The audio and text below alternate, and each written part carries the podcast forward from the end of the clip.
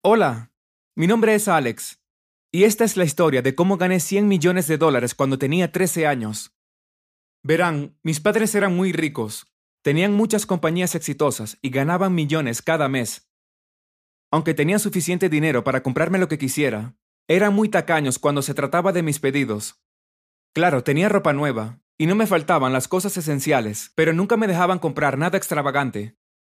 Entiendo que querían enseñarme el valor del dinero, pero aún así me molestaba. Seguí pidiendo regalos geniales y siempre decían que no, excepto en Navidad y mi cumpleaños.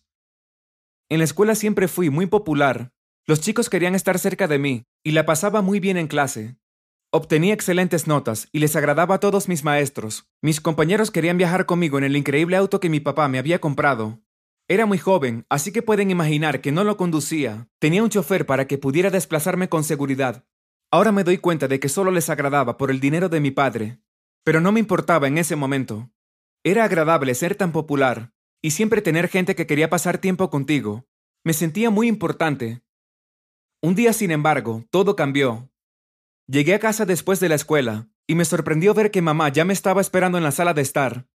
Ella usualmente tenía una agenda ocupada y pasaba unas horas con mi niñera antes de que ella llegara.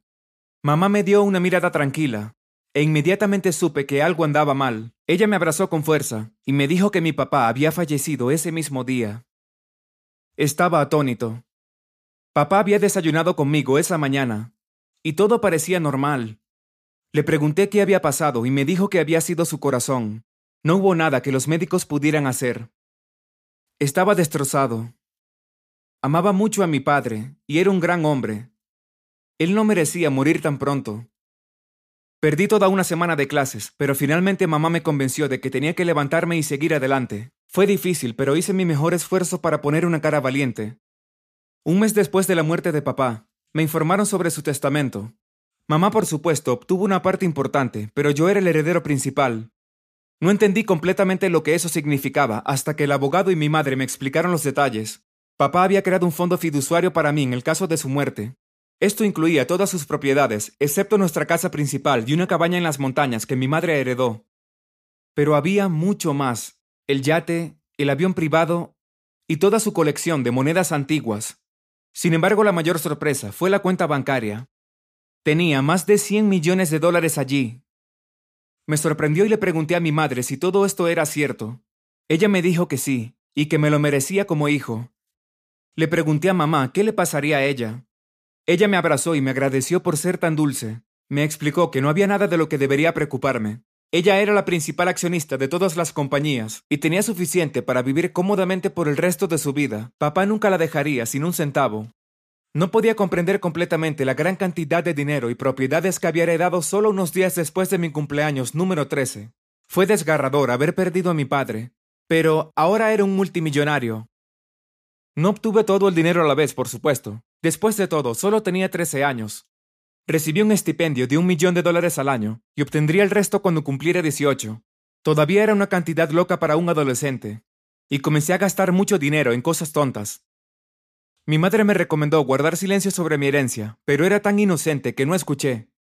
Mis amigos comenzaron a pedir préstamos, y peor aún, mi familia también.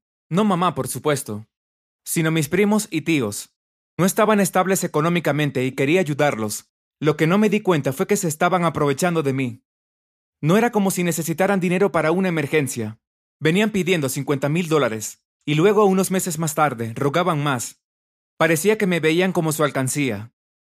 Al principio era demasiado joven para comprender que se estaban aprovechando, pero cuando cumplí 16, comencé a comprender que había algo raro en todas las historias que me contaron. Cuando cumplí 17 y comencé mi último año de secundaria, finalmente le conté a mi madre sobre todos los préstamos que había dado. Estaba tan enojada. Tuvo una conversación con toda mi familia y les prohibió volver a pedirme ayuda de nuevo. Mamá comenzó a darme consejos de inversión y tuvo una larga conversación conmigo sobre no dejar que la gente se aprovechara de mí. Mi madre y yo somos más cercanos que nunca, y estoy muy agradecido de que ella me defienda cuando la necesito, pero ahora estoy a pocos meses de cumplir 18 y estoy muy nervioso.